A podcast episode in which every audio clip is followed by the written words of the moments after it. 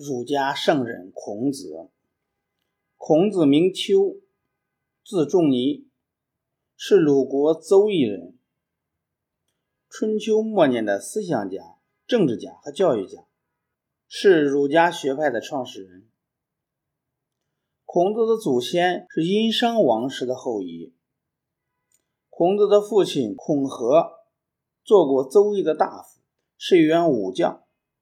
孔和在孔子三岁的时候去世了，于是孔子跟母亲颜氏和他的兄弟孟皮搬到曲阜住了下来。由于父亲早逝，家中贫困，孔子只好瞒着母亲，辍学在叔孙氏家里放牛。叔孙氏家有很多藏书。孔子经常借来阅读，成了知识渊博的人。孔子的名声也渐渐传开了。在他二十岁的时候，孔子的妻子为他生下了一个儿子。鲁国的国君鲁昭公听说后，专程派人送来了一条大鲤鱼，向他表示祝贺。昭公赐鱼的事儿，让孔子在曲阜一时声名大噪。随后呢，季平子根据孔子的业绩，擢升他为管理人口的司之吏。孔子上任以后，实行了五条措施：鲁国人奔走相告，外邦人陆续迁入，鲁国人口剧增。孔子不到三十岁的时候，就已经掌握了六艺，也就是礼、乐、书、御、书、硕。此外，他还掌握了以诗、书、礼、乐、易、春秋为代表的各种文献资料，是一个名副其实的才高八斗、学富五车的人。这样一来啊，有很多人都愿意拜他为师，他便办了一些私塾，收了许多学生，并在教学过程中提出了有教无类的教育理念。孔子在三十四岁的时候，专程到洛阳去拜见道家学派的创始人老子李丹。这一次的会见，使孔子学到了周朝的礼乐以及文物制度。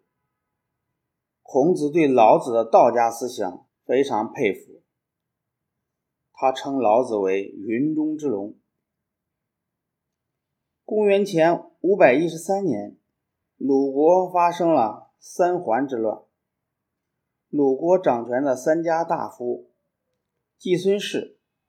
孟孙氏、叔孙氏把鲁昭公轰下了台。这时，孔子也在鲁国待不下去了，只好来到了齐国。这一次，齐景公待他很客气，还向孔子询问了许多治国的道理。孔子提出了正名的主张，即所谓的“君君臣臣”。父父子子，也就是说，君臣父子都应当名副其实，各自都按等级名分的要求行事。齐国的宰相晏婴认为孔子学说不过是书生之见罢了，并非齐国的当务之急。齐景公听了晏婴的话，决定不用孔子。于是，孔子只好离开齐国，又回到鲁国去教书。这时候，跟他学习的人越来越多。到了公元前五百零一年，鲁定公任命孔子做了中部宰，后来又提升为司空、司寇。这时，齐国要与鲁国假意会盟的事儿引起了孔子的注意。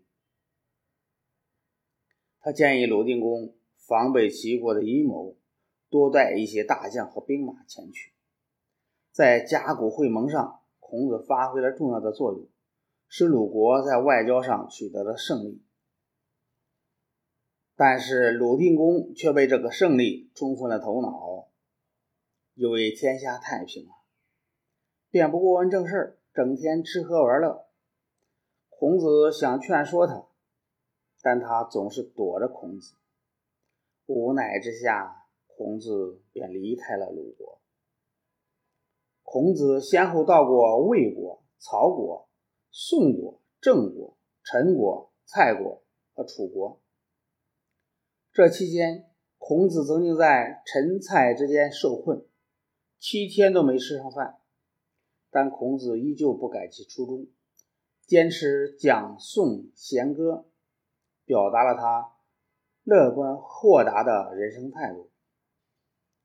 公元前四百八十四年，孔子几经辗转，又回到了鲁国。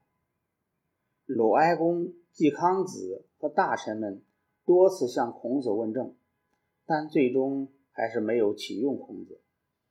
此后的五年里，孔子专心从事文献整理和教育事业，删诗书，定礼乐，修春秋，授徒多达三千多人，其中道德高尚、精于六艺的就有七十二贤人。公元前四百七十九年。孔子去世，孔子死后为后代留下了丰富的思想遗产。孔子强调仁，这是充满人道主义的光辉思想，也是春秋时期社会动荡不安的客观反映。经孔子编著整理保存下来的诸如《春秋》《尚书》《诗经》等书籍，对后世的学术思想影响极大。